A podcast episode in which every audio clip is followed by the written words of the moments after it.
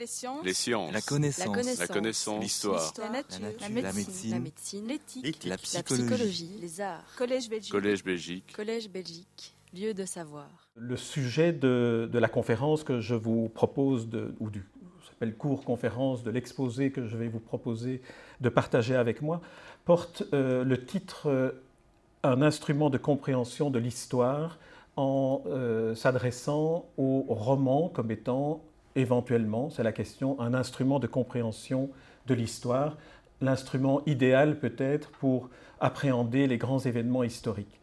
J'avais préparé cette conférence il y a quelques mois et euh, le hasard a fait que les notes de l'exposé initial ont disparu dans les abysses d'un disque dur. Donc j'ai reconstitué finalement un, autre exposé et je me suis rendu compte en faisant cela, d'une part que je devrais modifier un peu le titre et non plus utiliser la, dénomination le roman instrument idéal d'exploration de l'histoire avec un grand H, mais plutôt les romans instruments d'exploration des événements historiques et du contemporain.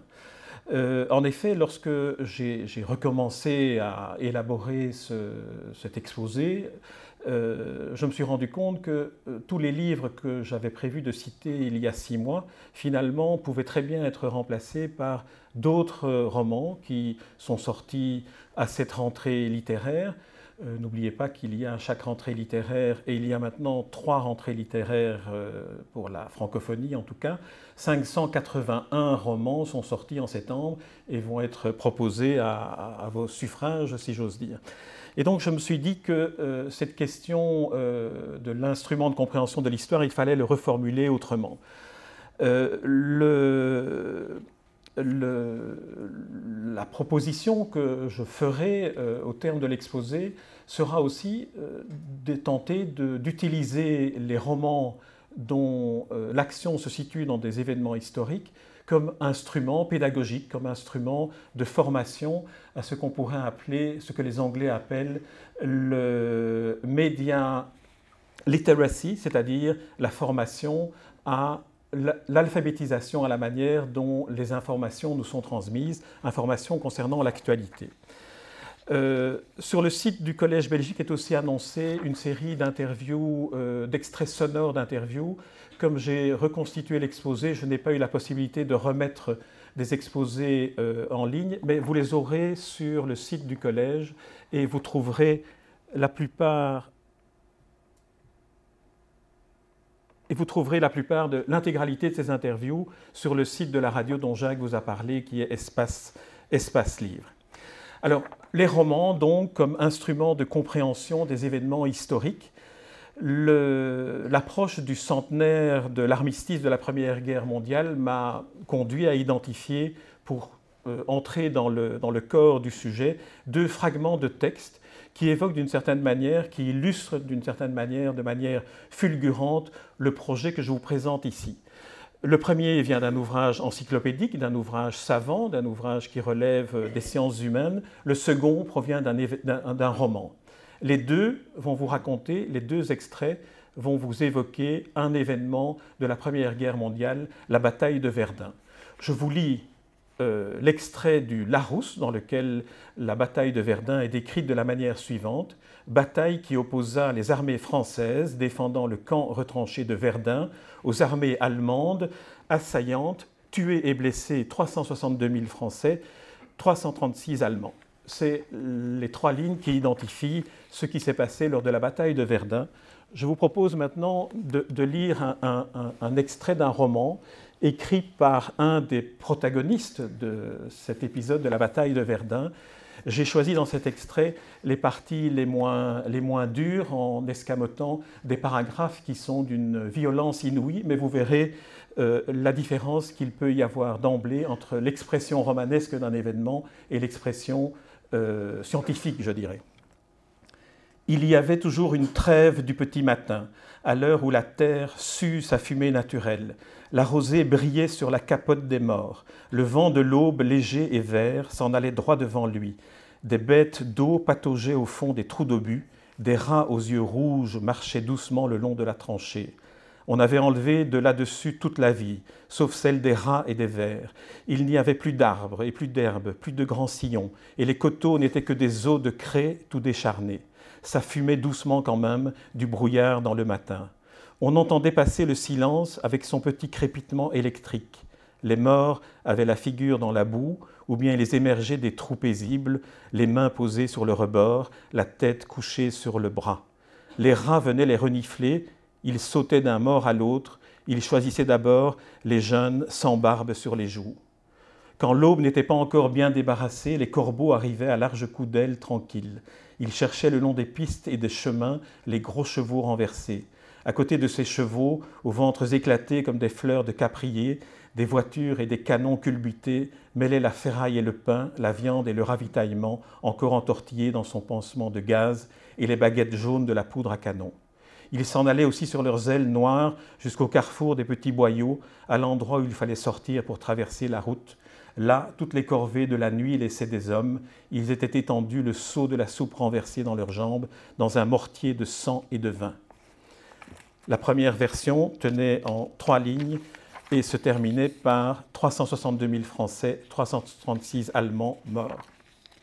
Ces deux extraits illustrent le sujet de l'exposé euh, que je vous propose aujourd'hui sous la forme d'une question, d'une hypothèse, d'interrogation.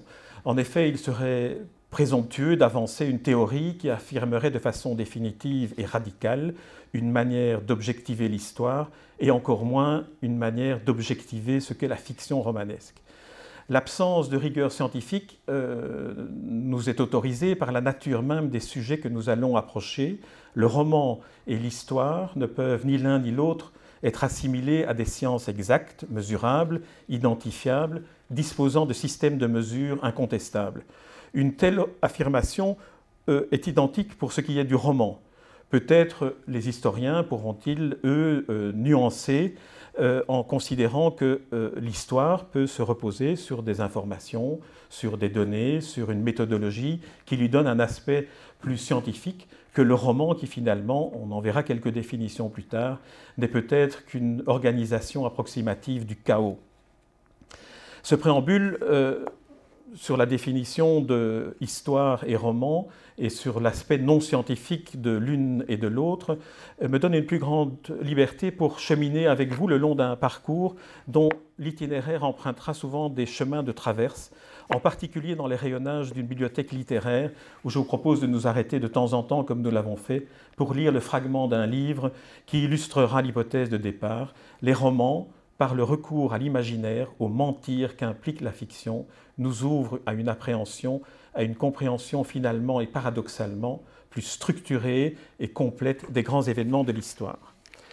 Euh, j'aimerais évoquer euh, brièvement les expériences qui m'ont conduit depuis une dizaine d'années, à finalement explorer euh, cette question. La première de ces expériences est évidemment la lecture, la lecture de romans, la lecture de nouvelles, notamment pour interviewer des écrivains, ces écrivains dont vous trouverez les interviews dans, dans la radio Espace Libre. Mais euh, au fur et à mesure de ces rencontres avec des écrivains, je me rendais compte que, étant donné le support sur lequel ces interviews étaient diffusées, c'est-à-dire un support qui n'est lié en rien à l'actualité éditoriale et qui est accessible de façon universelle dans le monde entier, puisque c'est Internet, et en dehors euh, de délais, euh, les interviews sont accessibles de partout et tout le temps.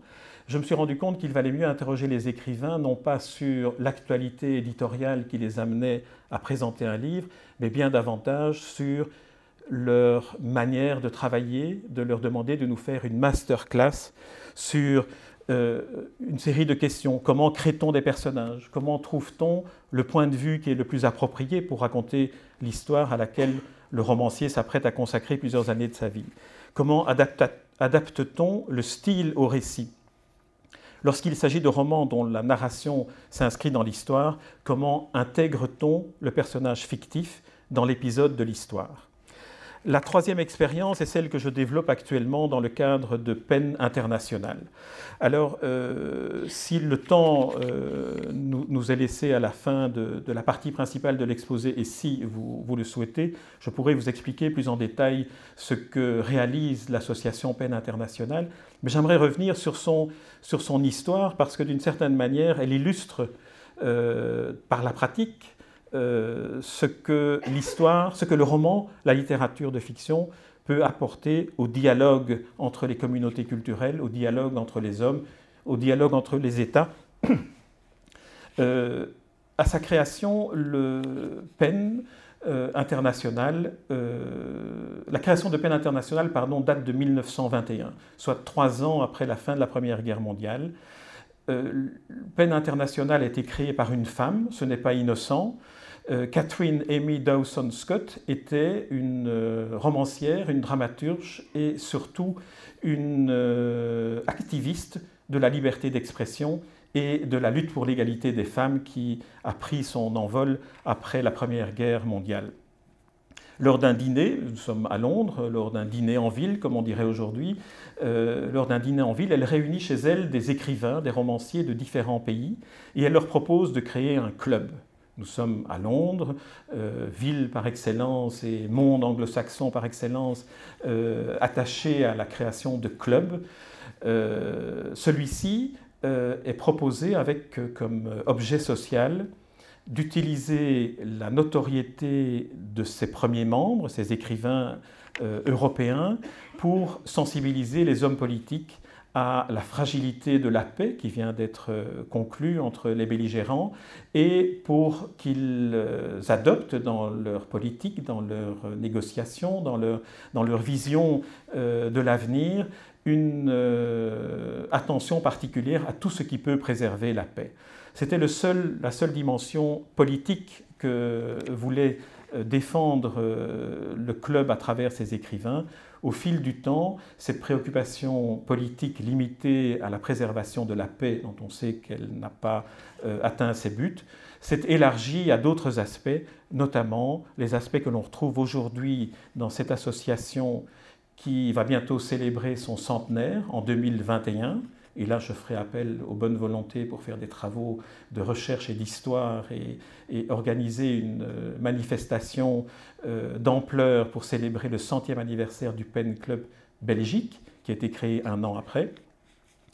Euh, au fil du temps, au fil des années, Pen Club s'est élargi à d'autres préoccupations qui sont liées à la défense du respect au, droit à la liberté d'expression, euh, la défense du droit d'expression tel qu'il est formulé dans l'article 19 de la Convention universelle des droits de l'homme, dont on célèbre cette année les 70 ans. Mais si vous le voulez, on, y, reviendra après. Euh, simplement vous dire que euh, parmi les membres de Pen Club, on a pu compter la plupart, si pas tous les prix Nobel de littérature depuis 1921. En Belgique, pour citer quelques, noms, Maurice Maeterlinck, notre seul prix Nobel de littérature, en a été le président international.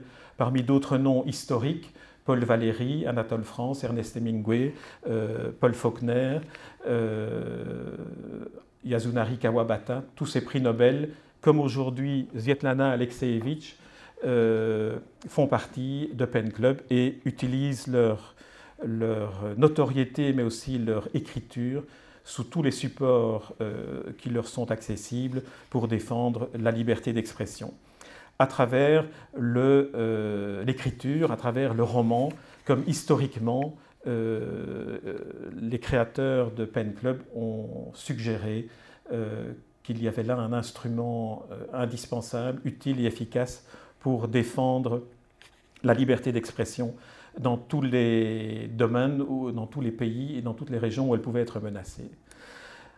En y regardant de plus près et en redéfinissant ce qu'est l'histoire, nous pourrions également euh, trouver dans le roman ce qui nous permettrait aujourd'hui, à travers la fiction, d'analyser, d'entrevoir et de comprendre différemment le réel actuel, l'actualité, sortir de l'histoire pour, à travers le roman, appréhender le monde d'aujourd'hui. Dans la rentrée littéraire euh, d'aujourd'hui, j'épingle un, exemple de, roman qui me semble illustrer cette euh, approche à la fois d'un événement récent, mais une manière de l'aborder par un romancier qui lui permet de, dépasser le simple constat des faits et de donner sa vision personnelle. Le roman en question s'appelle La Serpe. Il est euh, écrit par Philippe Jaénada, qui avait déjà publié deux romans utilisant le même procédé, s'insérer dans un événement historique, comme pour La Petite Femelle, l'épisode euh, dont Henri-Georges Clouzot a tiré d'un film euh, Le Secret, ou dans ce film-ci où il raconte comment un crime perpétré en 1943 à coups de serpe par un certain Henri Girard n'a jamais pu être élucidé, on ignore encore aujourd'hui, euh, plus de 70 ans plus tard, qui a assassiné à coups de serpe euh, le père, la tante et le domestique de celui, Henri Girard, qui fut accusé de ce triple meurtre et qui fut euh, innocenté au terme de près de deux ans d'enquête, de procédure et de procès. Vous connaissez cet Henri Girard, puisque c'est lui qui est revenu après un exil en Amérique latine, avec dans ses malles le manuscrit d'un roman dont le titre est Le salaire de la peur et qu'il avait écrit sous le pseudonyme de Georges Arnaud. Philippe Jaénadin utilise une méthode qui est très particulière et qui est éminemment romanesque pour nous raconter ces épisodes de l'histoire. Il entre littéralement dans le roman pour émettre des commentaires sur ce qu'il découvre au fur et à mesure où il écrit le roman. Il émet des observations d'hommes d'aujourd'hui, d'écrivains d'aujourd'hui, mais surtout des observations qui permettent de créer une certaine distance par rapport au jugement que l'on pourrait porter sur ces personnages historiques. Il met en perspective les circonstances atténuantes ou aggravantes. Et dans le cas de Jaénada, comme dans celui de Simenon pour ces personnages fictifs, le souci constant qu'il a est de ne jamais juger les personnages dans ce qu'ils font, quoi qu'ils fassent. Permettez-moi un autre exemple, et, ces digressions n'en sont peut-être pas vraiment, puisqu'elles ouvrent des brèches dans l'éventail du récit littéraire de l'histoire, qui parfois prend la forme non pas d'un roman, mais de ce qu'on pourrait appeler un récit littéraire d'histoire dans la mesure où un écrivain, un romancier, s'empare de l'outil littérature pour raconter l'histoire sans l'intégrer dans un roman, mais en s'intégrant comme narrateur dans une exploration individualisée d'un épisode ou d'une période historique. Le, livre que je voudrais citer à cet égard est un livre qui est aussi de la rentrée littéraire, qui est un livre euh, d'une romancière belge dont le nom est Nicole Malinconi et qui vient de publier aux éditions Les Impressions Nouvelles un récit littéraire consacré à la Maison du Peuple. Le titre du livre en est De fer et de verre. Par ce récit, euh, Nicole Malenkoni nous plonge, plonge le lecteur dans ce qu'on pourrait appeler une machine à remonter le temps, faisant sentir au lecteur les tensions et les violences, les bonheurs et les joies, les peurs et les espoirs déçus, les ambitions et les idéaux qu'incarne ici, pendant 70 années, la Maison du Peuple, euh, qui a été détruite dans les années 60 et qui était un des chefs-d'œuvre d'architecture de Victor Horta. Les protagonistes de l'histoire, dont la conteuse nous dit l'histoire et les histoires, elle les passe au filtre de cette écriture littéraire. Le lecteur entre ainsi dans toutes les dimensions de l'événement dont il devient le témoin de proximité immédiate. À la fin du livre, non seulement il sait ce qui s'est passé, mais il l'a ressenti, il l'a senti, il l'a éprouvé.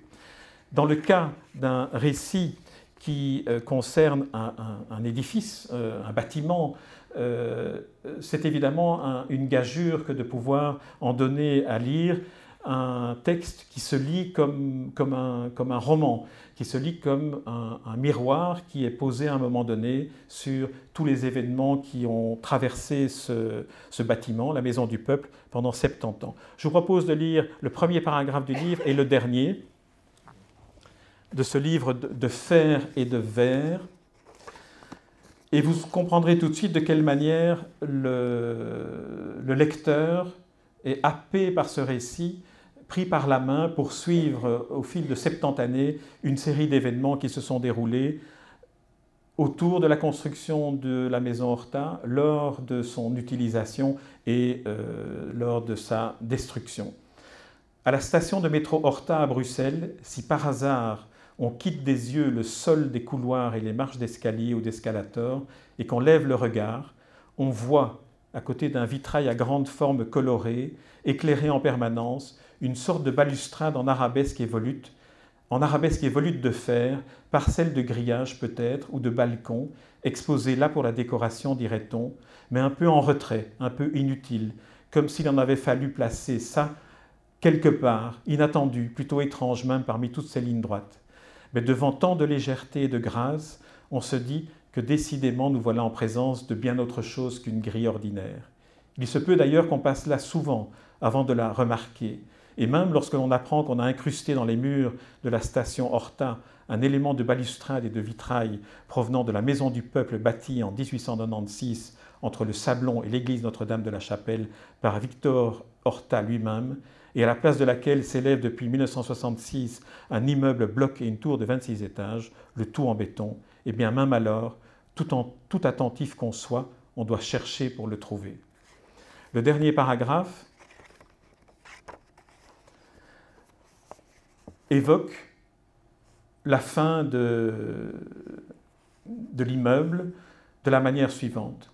Là-dessus, il se pourrait que la curiosité pousse le promeneur, notre promeneur, jusqu'à la maison personnelle de Victor Horta, tout habité de l'art de l'architecte devenu propriété de la commune de Saint-Gilles, puis musée Horta, sauvé donc de la démolition et des défigurations.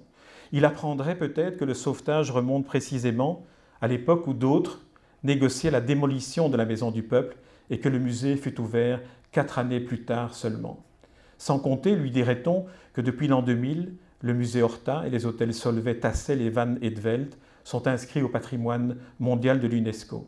Étrange tout de même, pourrait-il se dire, et se demander si d'aucuns là-dessus n'auraient pas fini par s'empêtrer dans leurs certitudes passées et laisser s'insinuer dans leur fort intérieur l'idée que pour la maison du peuple, ils n'auraient pas dû. Entre ces deux, fragments du livre de Nicole euh, Malinconi, l'auteur nous, invite à parcourir différents épisodes qui ont présidé à l'édification de cette maison du peuple, aujourd'hui disparue, mais aussi à s'approcher des personnages qui ont marqué de leur empreinte la maison du peuple. Horta, bien sûr, mais aussi les personnalités du socialisme naissant, les rouges, comme on les appelait, avant qu'ils ne deviennent le parti ouvrier. À travers ces figures, c'est toute une sociologie historique que Malinconi fait graviter autour de la maison du peuple. Louis Bertrand, qui développe les coopératives et notamment la boulangerie, l'objet social de la maison du peuple, en effet, société coopérative de Bruxelles, était aussi d'améliorer en même temps l'existence matérielle, morale et intellectuelle de ses membres. Là, je cite. Ainsi, Émile van der Velde y créa-t-il la section d'art et d'enseignement populaire de la Maison du Peuple. Edmond Picard a fourni la bibliothèque, et avec lui Octave Mauss, Georges Écotte, Fernand Knopf et Émile Verhaeren, dont on reparlera, étaient entrés sans hésitation dans le comité de la section d'art. On pourrait ainsi dire que Malinconi, en nous racontant la Maison du Peuple, un peu à la manière de la définition que Stendhal donnait du roman, un miroir que l'on promène le long de la route, elle nous donne dans le reflet du miroir tendu par l'écrivain face aux fantômes de la maison du peuple et des protagonistes qu'elle y raconte, elle nous donne le roman d'un siècle. On y retrouve toutes les composantes du récit romanesque, un personnage central, c'est la maison du peuple, des personnages secondaires qui sont tous les protagonistes, bénéficiaires, animateurs de la maison du peuple, ceux qui s'y sont investis, ceux qui en ont fait un lieu central du mouvement et du parti ouvrier. Ils sont approchés au plus près par un style qui nous enveloppe et nous fait pénétrer dans un espace-temps où le quotidien, le particulier deviennent la métaphore de l'universel et de l'histoire. Je vais lire un deuxième extrait qui lui aussi concerne la Première Guerre mondiale et à Bruxelles le quotidien de l'occupation raconté à travers l'activité de la boulangerie coopérative de la Maison du Peuple. Comme on voulait tout de même donner autre chose aux enfants, la boulangerie de la maison fabriquait et vendait au prix coûtant une couque au lait et au sein doux que le Comité national de secours distribuait dans les écoles sous le contrôle de l'occupant. Nous sommes à la période de l'occupation euh, par l'armée allemande de la Belgique qui a été, pour rappel, occupée pendant les quatre années de la Première Guerre mondiale. Quant au pain que l'on dit de fantaisie, les pistolets, cramiques, galettes, coups au beurre, gâteaux et tartes, ce luxe que l'on avait connu, qui n'était plus réservé qu'à quelques bourses, le comité national a fini par interdire leur fabrication quand on a vu comment la situation empirait avec cette guerre qui n'en finissait pas. Il était défendu d'employer de la farine pour la confection des pâtisseries, était considéré de ce nom, disait l'arrêté, toute préparation n'ayant plus les propriétés distinctives du pain de ménage par l'addition de beurre, graisse, sucre, œufs, chocolat, miel. On pouvait bien accepter d'en manquer totalement pour manquer un peu moins de pain, il fallait mesurer ses forces. Depuis le début de la guerre, la maison refusait tout autant d'ouvrir le café et le cinéma. On préférait ne pas servir à boire à l'ennemi, ni montrer ses films de propagande. Il faut dire qu'on n'avait plus le cœur ni les moyens d'aller au spectacle, ni au divertissement, surtout que les Allemands réquisitionnaient aussi les théâtres pour leurs fêtes. On préférait rester dans les maisons, aller les uns chez les autres, se donner des nouvelles de la guerre, se parler des choses que l'on ne disait plus qu'entre soi, à l'abri.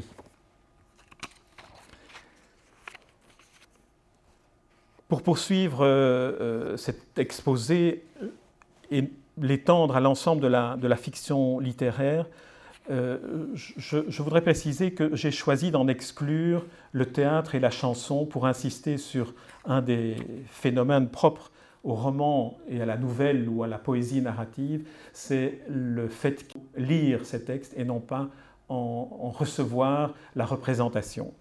Il me semble que c'est quelque chose qui est important dans la mesure où euh, le, processus par lequel on reconstitue, on réécrit le livre que nous lisons, nous met dans une position telle que nous pouvons en absorber davantage d'émotions.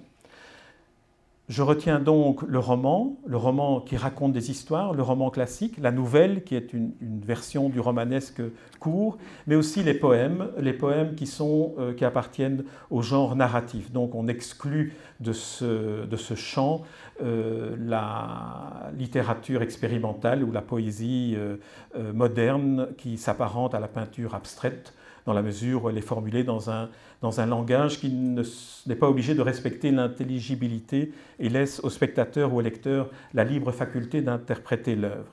À titre d'exemple, les poèmes de Verhaeren et de Sandrard sont, eux, ancrés dans l'évocation du réel, du tangible, du tangible et ils le transcendent, transcendent en quelque sorte à travers l'écriture poétique, mais sans les abstraire dans le symbolisme ou le formalisme. Par ailleurs, la forme poétique semble immédiatement propice à dépasser l'événement qu'elle évoque pour lui donner une sorte de pérennité traversant les années et illustrant les tragédies de l'histoire lorsqu'elles se répètent. À titre d'exemple et pour la cohérence du propos, je me cantonnerai encore à la Grande Guerre en citant un fragment d'un poème d'Émile Verhaeren, euh, mort deux ans après le déclenchement de la Première Guerre mondiale et donc il n'en a pas connu euh, euh, toute, la durée. Voici cet extrait de poème. De toutes parts, les gens partent vers les hasards. Il en est qui s'en vont, poussant sur leur charrette le lit, le matelas, le banc, la chaufferette et la cage déserte où mourut le pinson. D'autres chargent leur dos de vieilles salaisons qu'un voile épais et gris défend contre les mouches. J'en ai vu qui tenaient une fleur à la bouche et qui pleuraient sans rien dire, atrocement. Des vieux passent serrant leur deuil et leur tourment, et les mères sont la pauvre morne livide, laissant mordre l'enfant à leur poitrine vide. Cet extrait d'un poème paru dans le recueil Les ailes rouges de la guerre porte le titre de Les Exodes et a été publié en 1916. Lorsqu'on entend ce texte et les autres textes de ce recueil, ne pourrait-on pas se dire qu'à partir d'un texte comme celui-là, on pourrait aussi bien évoquer les images qui nous parviennent d'aujourd'hui des champs de bataille de Syrie, d'Irak, d'Ukraine, plus près de nous des camps de réfugiés installés en Turquie, dont euh, très peu d'images nous parviennent par ailleurs. Il ne faut pas euh, négliger dans cette sorte d'universalité, du texte poétique ou romanesque l'importance que j'appellerais technique de la lecture, une pratique active en regard de la réception passive qu'implique le théâtre ou le cinéma.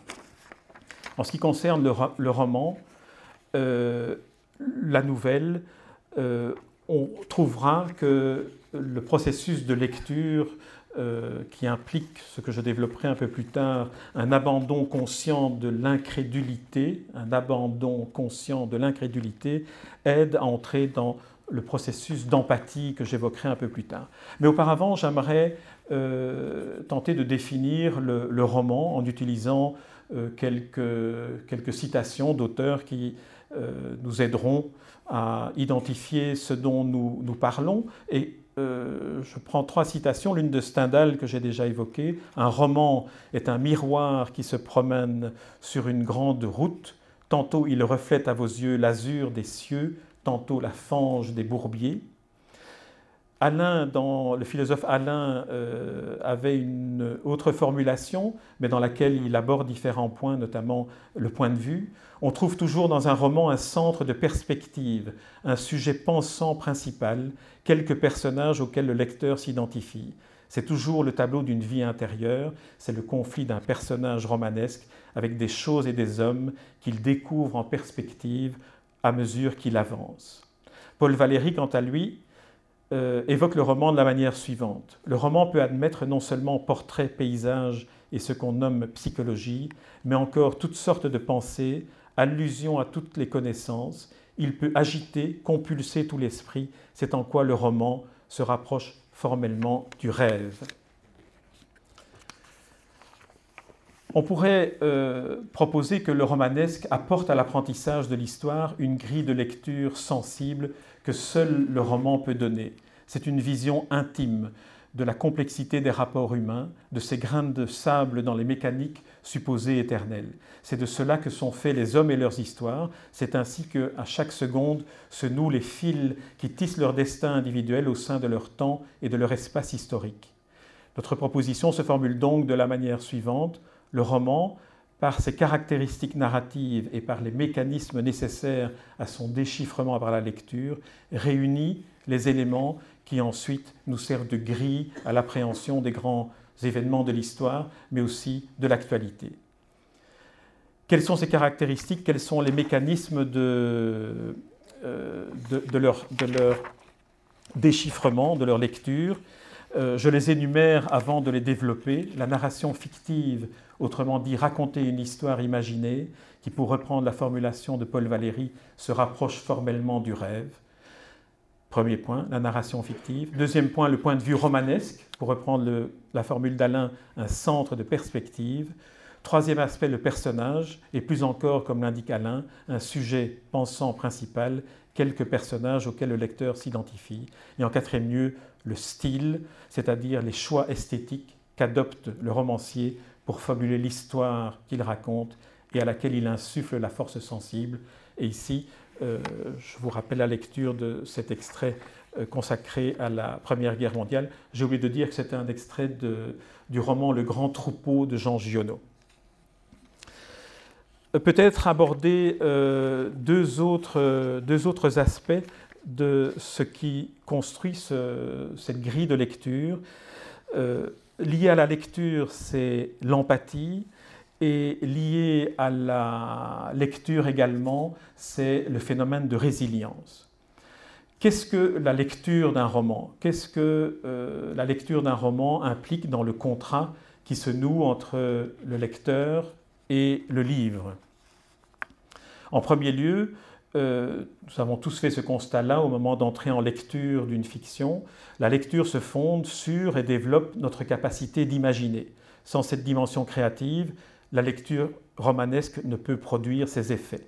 Contrairement à la lecture d'articles ou d'ouvrages scientifiques, par exemple, l'acquisition de l'information ne constitue en rien un processus de lecture du roman, du romanesque, de la fiction il est exclu de se contenter de connaître l'histoire. Cela reviendra de lire d'un roman que la quatrième de couverture ou euh, un communiqué de presse qui en résume l'intrigue.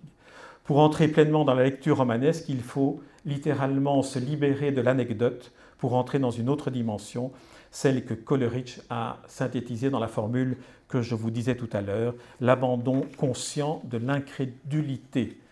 Euh, cette expression en anglais se dit willing suspension of disbelief, qui a une plus belle sonorité, je trouve, qu'en en, français, suspension volontaire de l'incrédulité. C'est bien de cela qu'il s'agit pour le lecteur. Il sait que l'univers dans lequel il s'apprête à pénétrer est imaginaire, c'est une fable faite d'invention et de fiction, rien n'est vrai, mais le lecteur accepte d'abandonner son incrédulité parce que la convention tacite passé entre le romancier et lui, stipule que le premier va entraîner l'autre dans un univers imaginaire mais plausible. Tout contribue à remplir ce contrat, l'invention des personnages, la mise en situation de ceux-ci dans un lieu et dans un espace réel, la mise en présence de protagonistes et d'interactions. Mais à cela s'ajoute un contrat émotionnel entre le lecteur et le roman. La part d'irréalité sous-entend que le rationnel permet d'engendrer la part d'empathie que provoque la lecture du roman. Dans le document définitif, vous aurez une définition de, l'empathie sur laquelle je ne vais pas euh, insister ici. Par contre, j'aurais voulu vous lire un extrait, euh, qui, euh, un extrait d'un livre, un petit livre sur la lecture que Marcel Proust a écrit et qu'il a dédié à la princesse de Chimay. Deux phrases qui disent excellemment ce que peut signifier l'empathie dans la lecture et ce phénomène particulier d'abandon euh, que provoque la lecture.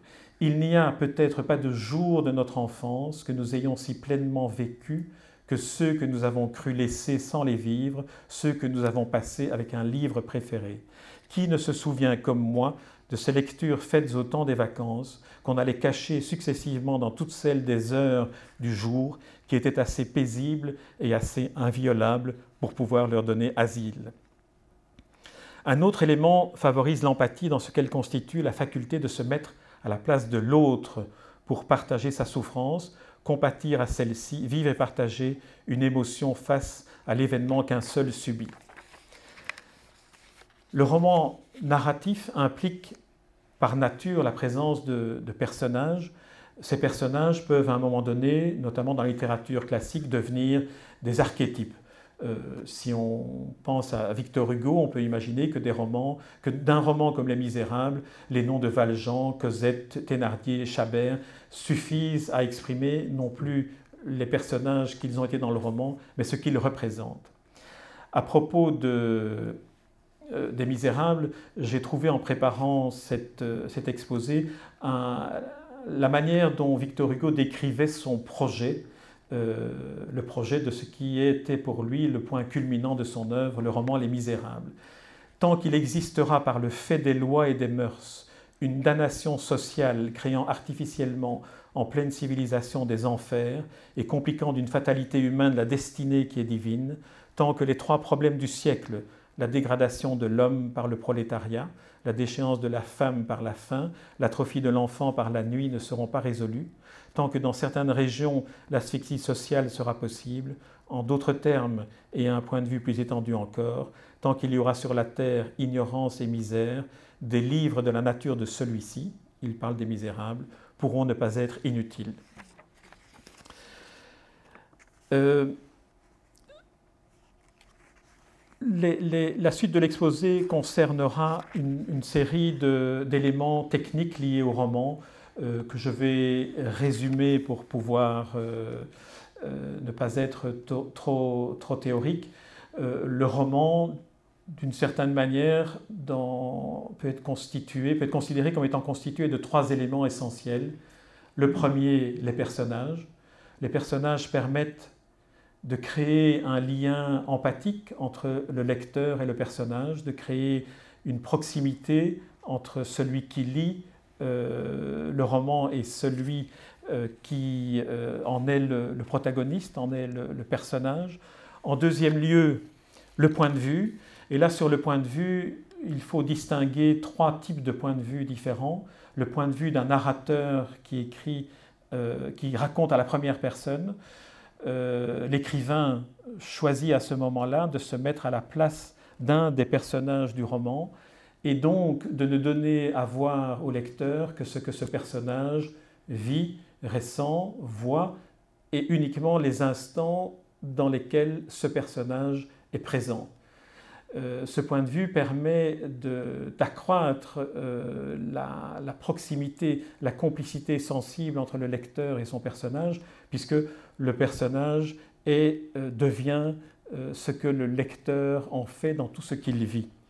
Le deuxième euh, point de vue euh, que le romancier peut choisir d'adopter pour son narrateur est d'être euh, écrit à la troisième personne, mais en proximité immédiate avec le personnage central. le lecteur a à ce moment-là le sentiment d'être euh, derrière l'épaule du personnage et qu'il vit et ressent tout ce que ce personnage, euh, tout ce qui nous est raconté de ce personnage par le narrateur.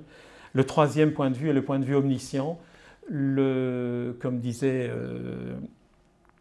euh, André, André Gide, je crois, c'est ce moment-là où le romancier se sent le plus proche de Dieu, c'est le moment où il devient le narrateur omniscient, c'est-à-dire qu'il peut gérer comme euh, un laborantin devant euh, une population de, Kobe, gérer tout ce qui euh, interviendra parmi tous les personnages sans qu'eux-mêmes individuellement sachent les interactions qui existent entre eux.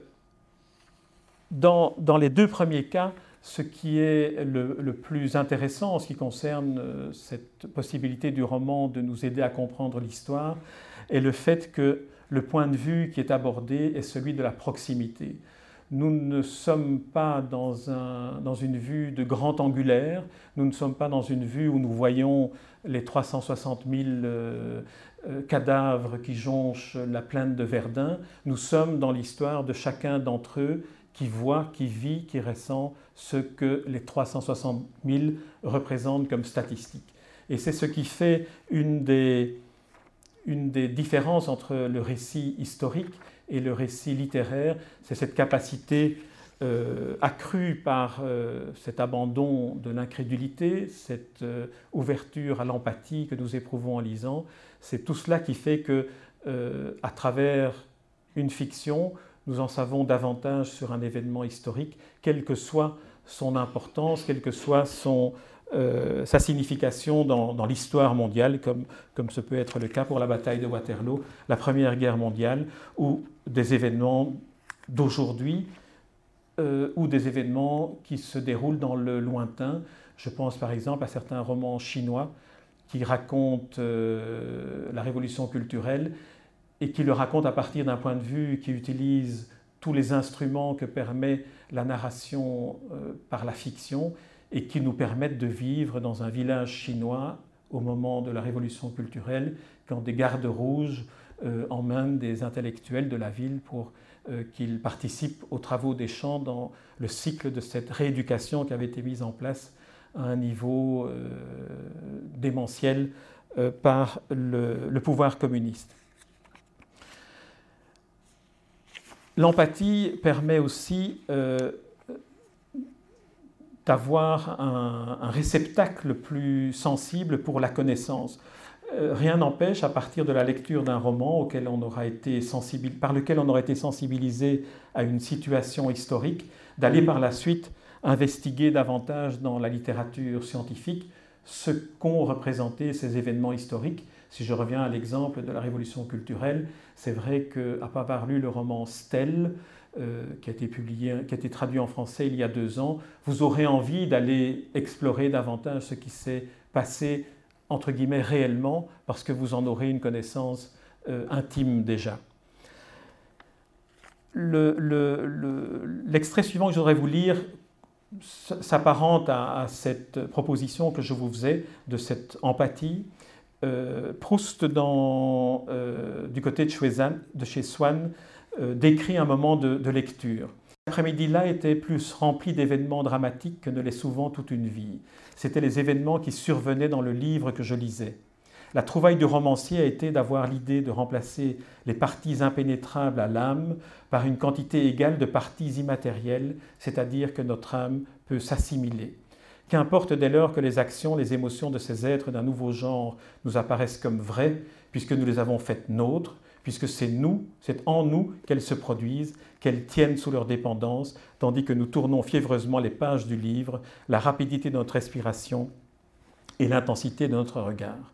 Et une fois que le romancier nous a mis dans cet état, où comme dans tous les états purement intérieurs, toute émotion est décuplée, où son livre va nous troubler à la façon d'un rêve, comme le disait Valérie, mais d'un rêve plus clair que ceux que nous avons en dormant et dont le souvenir durera davantage.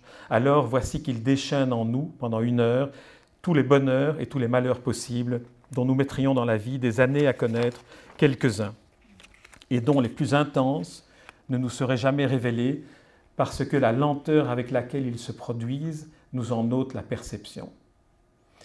L'intuition de, Proust euh, s'est vue confirmée par des études scientifiques sur lesquelles j'aimerais dire quelques mots, des études scientifiques qui sont euh, assez euh, perturbantes dans la mesure où aussi elles confirment l'importance de la lecture de romans, l'importance de la lecture de fiction. Le compte-rendu de cette étude a fait l'objet d'une publication dans la revue Science. Euh, cet aspect de la lecture est lié aux neurosciences et je pense qu'il ne manquera pas de réconforter ceux parmi nous euh, qui aiment la lecture et qui euh, ne pourraient imaginer de s'en passer.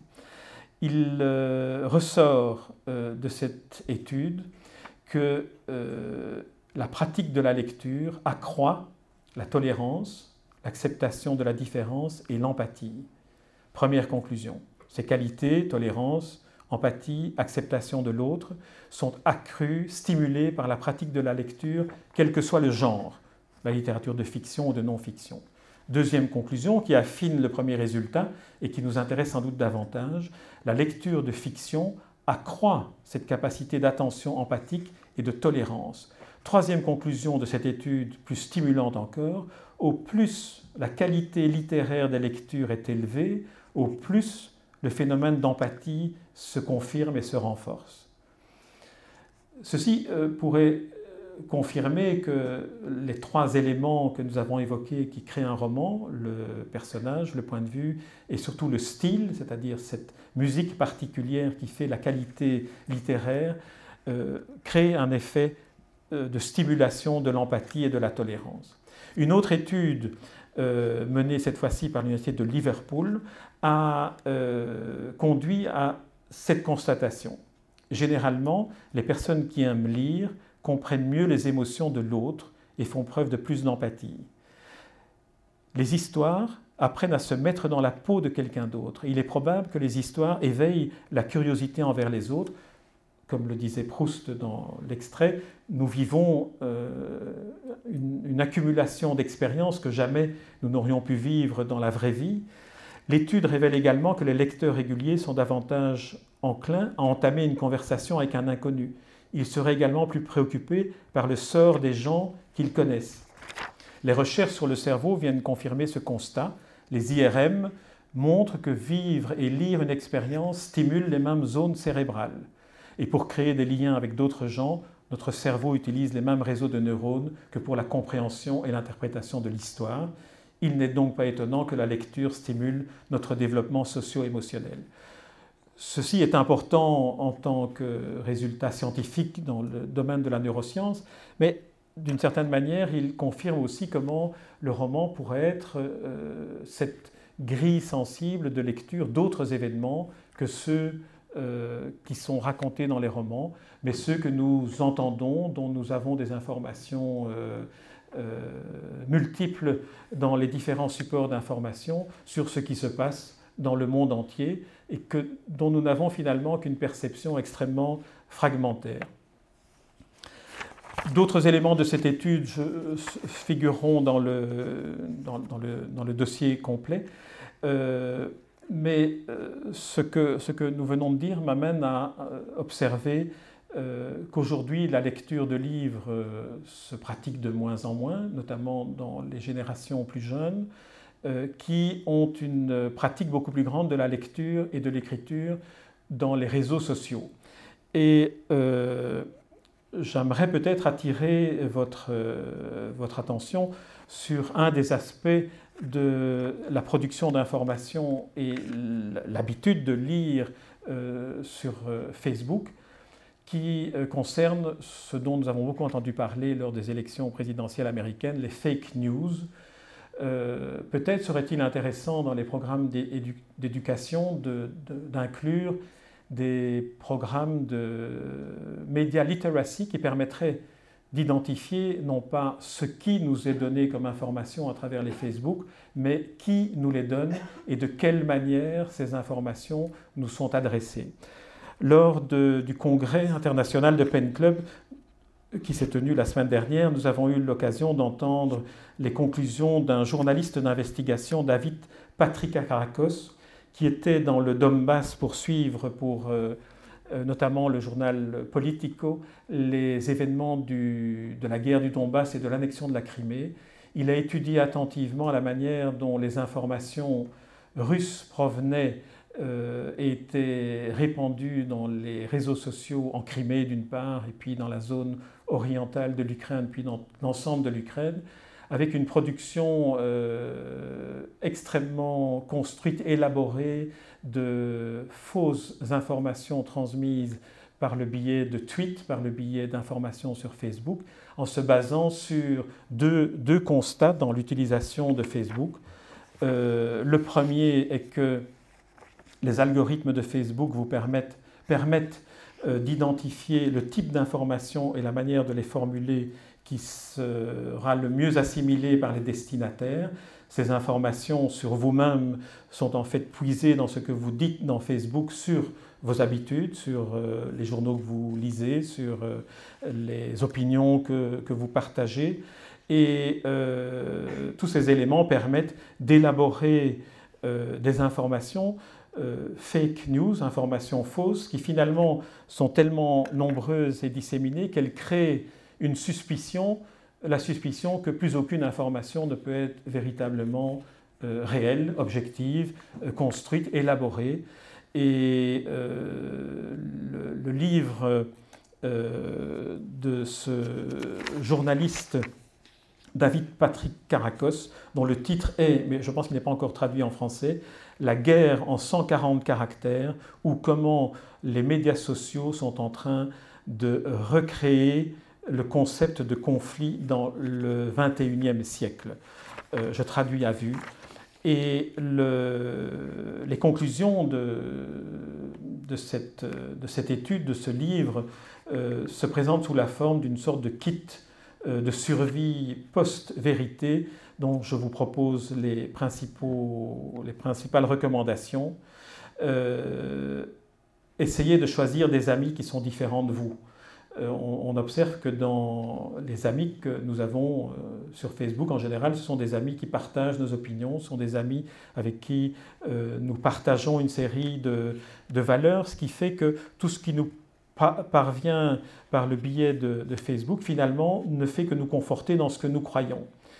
Allez directement sur les sites reconnus, avérés, plutôt que d'aller par le biais de Facebook visiter ces sites ce qu'a observé le journaliste dans la production de fake news provenant de, euh, de Russie à l'attention de l'Ukraine, c'est que tout un service fabrique des fausses informations en inventant des, des, adresses URL qui ressemblent, mais qui ne sont pas celles des sources officielles d'agences de presse ou de grands journaux.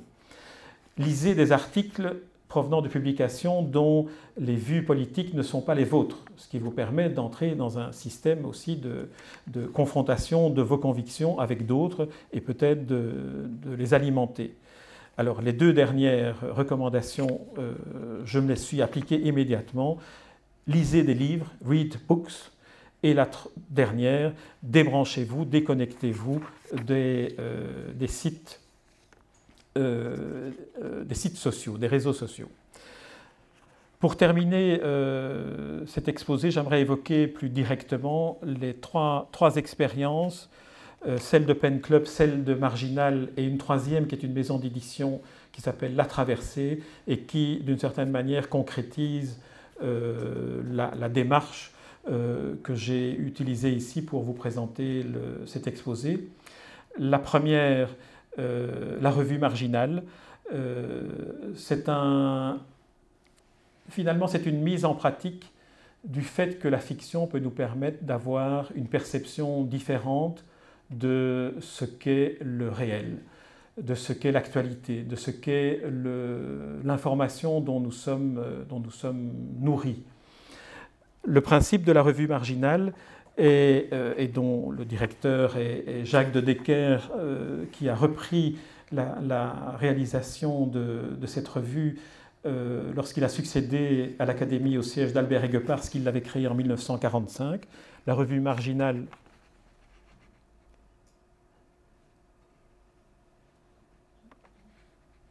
pardon. la revue marginale est donc la plus ancienne revue belge littéraire encore en, activité, encore, encore publiée. Le principe est le suivant.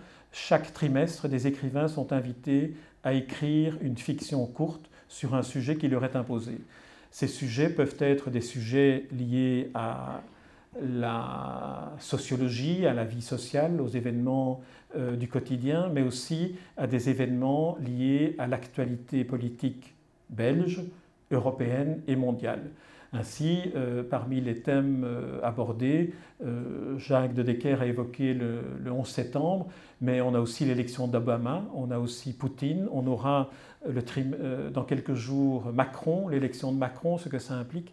Et le fait de donner l'occasion à des écrivains, c'est-à-dire à des auteurs utilisant l'imaginaire pour comprendre ou anticiper les conséquences d'un événement qu'il leur est demandé de commenter, fait que nous avons créé une euh, bibliothèque de propositions de compréhension du monde d'aujourd'hui, euh, que ce soit à l'échelle de la Belgique, que ce soit à l'échelle de l'Europe ou que ce soit à l'échelle du monde.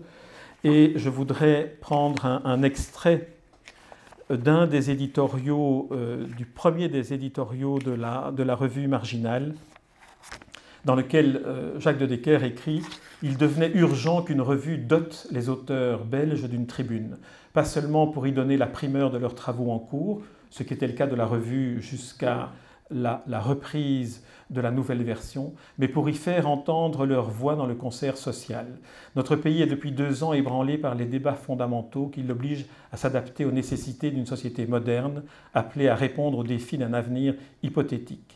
Dans le tohu-bohu médiatique, ce texte date d'il y a 10 euh, ou 15 ans, qui accompagne cette grande mutation, les écrivains se sont fait peu entendre.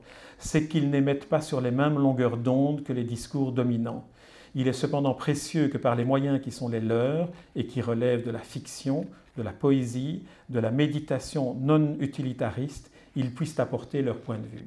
Une fois encore, Marginal s'avance sur un terrain que seule la littérature peut aborder sans œillère parce qu'elle s'efforce de ne préjuger en rien. Un auteur ne représente que lui-même. Il est un vagabond solitaire sur les pistes du présent. Il capte et il répercute et de ce fait, il alerte et met en garde. Il ne prétend pas être omniscient, mais se mêle obstinément de ce qui ne le regarde pas. Voici le projet de Marginal à partir de fiction.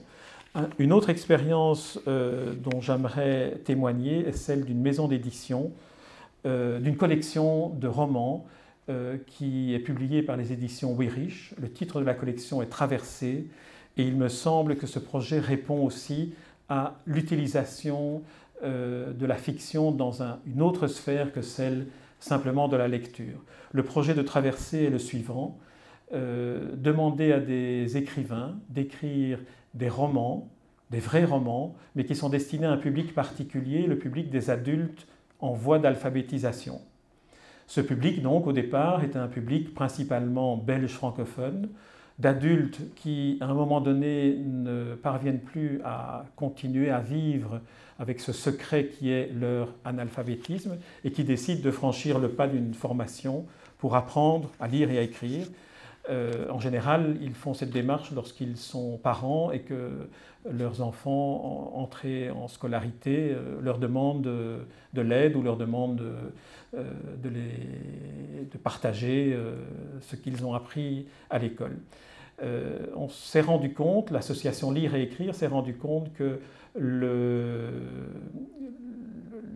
le marché du livre ne leur offrait pas la possibilité de mettre en pratique ce qu'ils ont appris comme technique de lecture. Soit les livres sont des livres pour euh, adultes euh, alphabétisés et ne leur sont pas accessibles, soit ce sont des livres pour enfants qui ne les intéressent pas.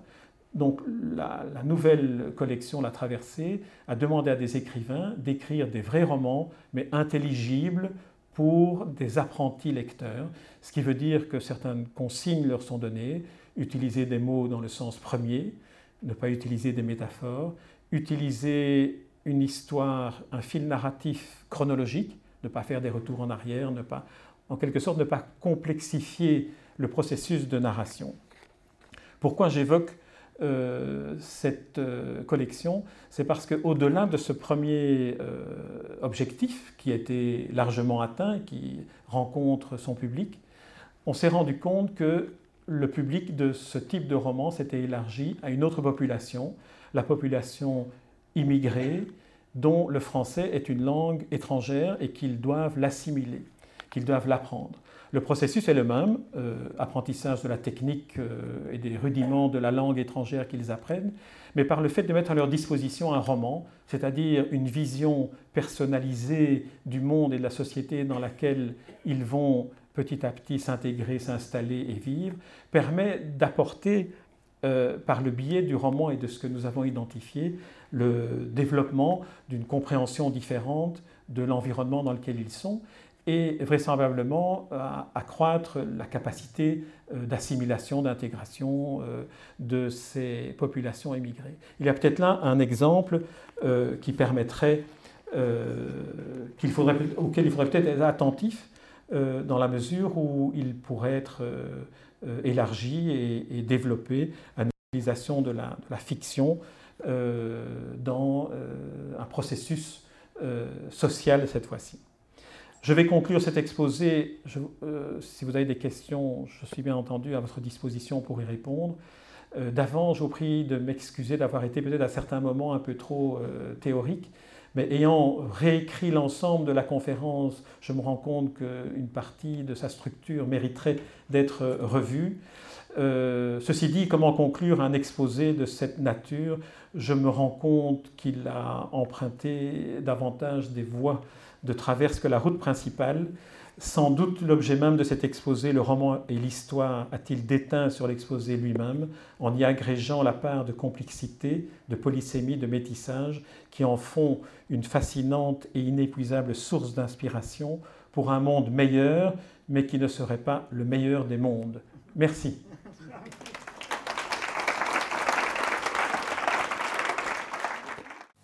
Les sciences, la connaissance, la connaissance, l'histoire, la, nature, la, médecine, l'éthique, la, psychologie, les arts, Collège Belgique, Collège Belgique, lieu de savoir.